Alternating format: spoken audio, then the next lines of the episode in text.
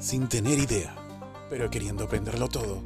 Escúchanos todos los viernes en la bitácora de Andrés Quesada, quien viene de la ciudad, más bien de la capital, a Loncoche para tratar de manejar un fondo sin tener idea.